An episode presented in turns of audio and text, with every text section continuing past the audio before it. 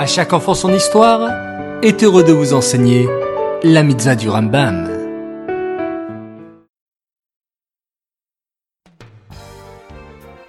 Bonjour les enfants, Boker Tov, vous allez bien? Baruch Hashem. Aujourd'hui, l'étude du Rambam porte sur deux mitzvot. La mitzvah négative numéro 133. Il est interdit à une personne, n'est pas Cohen, de consommer une terouma quelconque. Et la mitzvah négative numéro 134, c'est l'interdiction faite aux salariés d'un Cohen de consommer la terouma.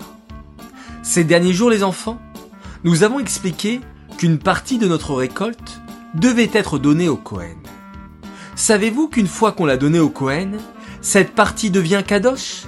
Uniquement le Cohen et sa famille habitant sa maison ont le droit de manger de la terouma.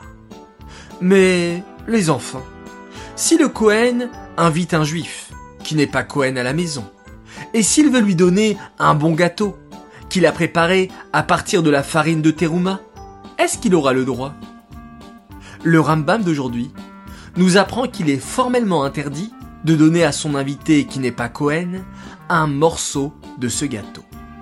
Mais si le Cohen invite un monsieur qui travaille chez lui et qui n'est pas Cohen, est-ce qu'il aura le droit de donner un morceau de ce gâteau? Préparé, je vous le rappelle, à partir de la farine de terouma La réponse est également non, parce que la terouma est kadosh, et seulement la grande famille des Kohanim dans le monde aura le droit de manger de la terouma. Ces mitzvot sont dédiés les Lunishmat, Gabriela Batmoshe, Aléa Shalom.